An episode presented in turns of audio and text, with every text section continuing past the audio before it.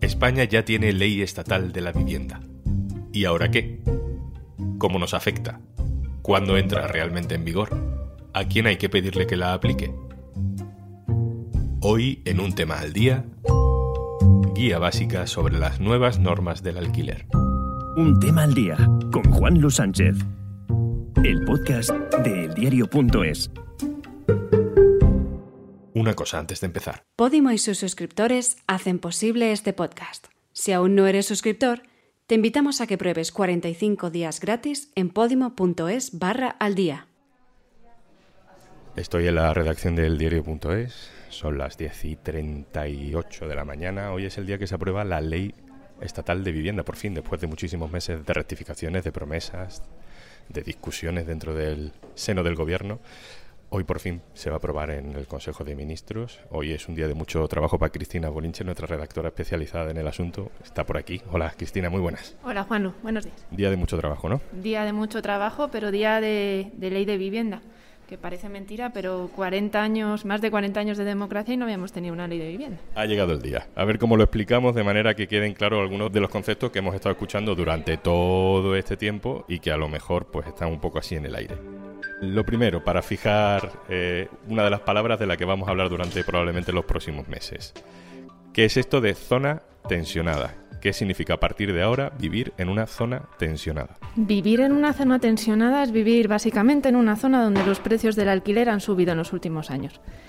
Pero han subido de una forma tal que presiona la renta de los inquilinos. Es decir, tienen que ser zonas donde los inquilinos tengan que dedicar más del 30% de su renta a pagar el alquiler o donde el IPC de esa vivienda, sea en alquiler o sea en propiedad, haya crecido más de un 5% en los últimos cinco años, pero dentro de una comunidad autónoma. Si yo vivo en una zona tensionada y quiero organizarme con mis vecinos para presionar para que la declaren zona tensionada, es decir, si vivo en una, zona, una zona complicada para el alquiler y quiero que la declaren zona tensionada, ¿a quién tengo que presionar? ¿Al ayuntamiento o a la comunidad autónoma? En teoría, tal y como está redactada la ley, debería ser a la comunidad autónoma. Lo que pasa es que deja algún tipo de vacío porque habla de autoridades competentes.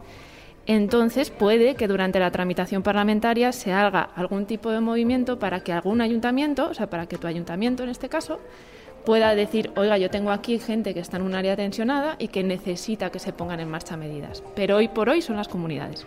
Segundo concepto que vamos a escuchar mucho, gran tenedor, gran propietario. Los expertos decís gran tenedor, que siempre es una palabra que a los demás nos suena un poco extraña, eh, pero es la terminología que se utiliza. ¿Qué se considera a partir de ya un gran tenedor. Vale, como tú dices, un gran tenedor es un gran propietario o es un gran casero, como lo hemos llamado desde, desde yo creo que casi siempre.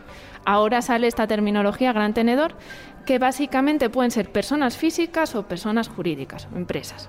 Tienen que ser eh, personas físicas o jurídicas que tengan más de 10 inmuebles en propiedad y los tengan en alquiler. O que sean propietarios de más de 1.500 metros cuadrados residenciales.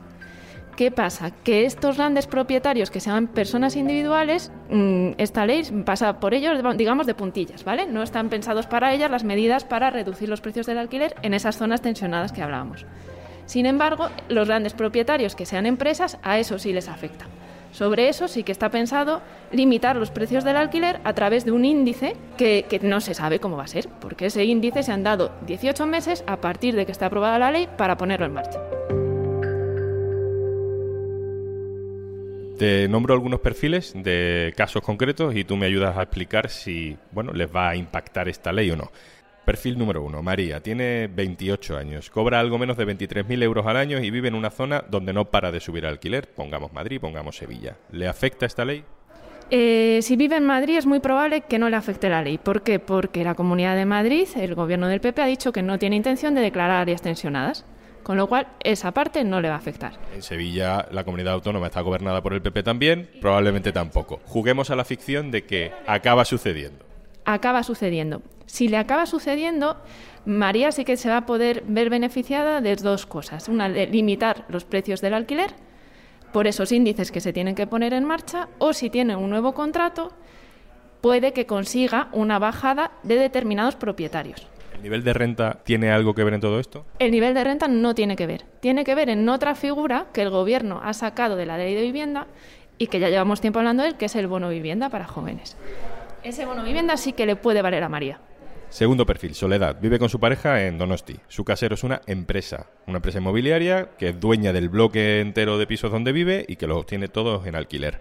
¿Cómo afecta a esa relación casero-inquilino? Pues de nuevo afecta si esa relación casero-inquilino es en un área tensionada.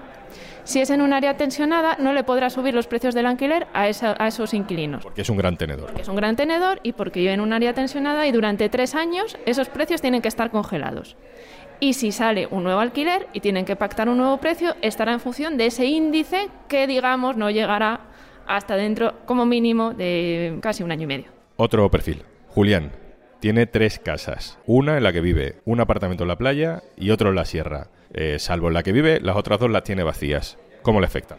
Eh, le afecta de tal manera que esta ley eh, permite subir el IBI a quienes tengan más de cuatro pisos y algunos de ellos estén vacíos. Esta subida del IBI depende de los ayuntamientos, así que de nuevo estamos que si en un ayuntamiento no quieren aplicar esa subida del IBI, no tiene por qué aplicarla. Pero Julián no tiene más de cuatro casas vacías, tiene tres. Julián tiene tres, entonces de eso se olvida, no le afecta. Si le da por comprarse otra casa, ahí digamos que es cuando tiene el problema. El último perfil, Esteban, por ejemplo, es propietario de un piso que alquila en una zona que ya ha sido declarada zona tensionada. Los inquilinos los va a cambiar, porque se va la familia que está y llega una nueva. ¿Le afecta? Sí le afecta. En este caso, eh, si saca esa vivienda tal y como está al alquiler de nuevo, tendrá que hacerlo al mismo precio al que estaba. Es decir, no va a poder subir los precios por mucho que esté en una zona tensionada donde los precios estén disparados. Lo que tendrá que hacer si quiere subir el precio puede optar por tres medidas. Hace un alquiler a larga duración, más de 10 años, o hace una reforma en el piso, que en teoría tiene que ser sustancial, o mejora el piso desde el punto de vista energético. En esos tres casos puede subir el precio hasta un 10%. Si no hace ninguna de esas tres mejoras, tiene que congelar el precio del alquiler. Has dicho varias veces ya en esta conversación los meses que quedan para que pasen cosas. ¿Cuál es el plazo real de aplicación de todo esto? Porque se aprueba ahora, pero ¿cuándo va a tener impacto sobre la vida de la poca gente que se pueda beneficiar de una ley que es bastante limitada? Sí, es una ley con muchos peros y es una ley con muchos peros también en su entrada en vigor. La negociación en el Congreso, sobre todo en el Congreso y en el Senado, no va a ser nada fácil porque por un lado el PP ya se ha mostrado completo rechazo, ha dicho que, irá al constitucional porque no era, bueno, antes de que estuviera redactada dijo que iba a ir al constitucional y hay otras fuerzas políticas que consideran que se queda corta. Así que nos estamos poniendo en una negociación parlamentaria que va a ser larga que probablemente dure todo 2022. Al margen, luego quedan otros 18 meses para que el Gobierno acuerde ese índice para controlar los precios en las zonas tensionadas. Es decir, nos vamos como mínimo 2023 y nos vamos a elecciones y nos vamos probablemente al siguiente Gobierno. Ese debate ideológico, que tiene mucho fundamento ideológico, entre el derecho a la vivienda por un lado y la libertad de hacer lo que quieras con tu propiedad privada, ¿tiene algún reflejo en la ley? ¿Se, se toca ese concepto de alguna manera? Sí, la ley refleja que realmente existen dos derechos recogidos en la Constitución que van en paralelo. Existe el derecho a la propiedad privada, se reconoce como tal, pero también existe el derecho a una vivienda digna y adecuada. Entonces hay que equilibrarlos. Esta ley lo reconoce, dice que los, que los españoles tienen derecho a una vivienda digna y al mismo tiempo tienen derecho a la propiedad. Como todos los derechos, ahora entraremos en cómo se equilibra, si al final entra el constitucional y qué pasa. Pero sí que se reconocen esos dos derechos en esta, en esta ley. Pues muchísimas gracias, Cristina Bolinches, por explicarnos todo esto. Muchas gracias a ti. Un abrazo.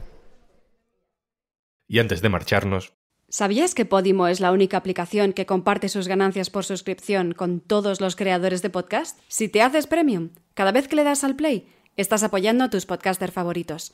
Y gracias a ese apoyo, podrán seguir produciendo el contenido que te gusta. Entra en podimo.es barra al día y consigue 45 días de prueba gratuita para escuchar este y otros 3.000 podcasts y audiolibros exclusivos de Podimo.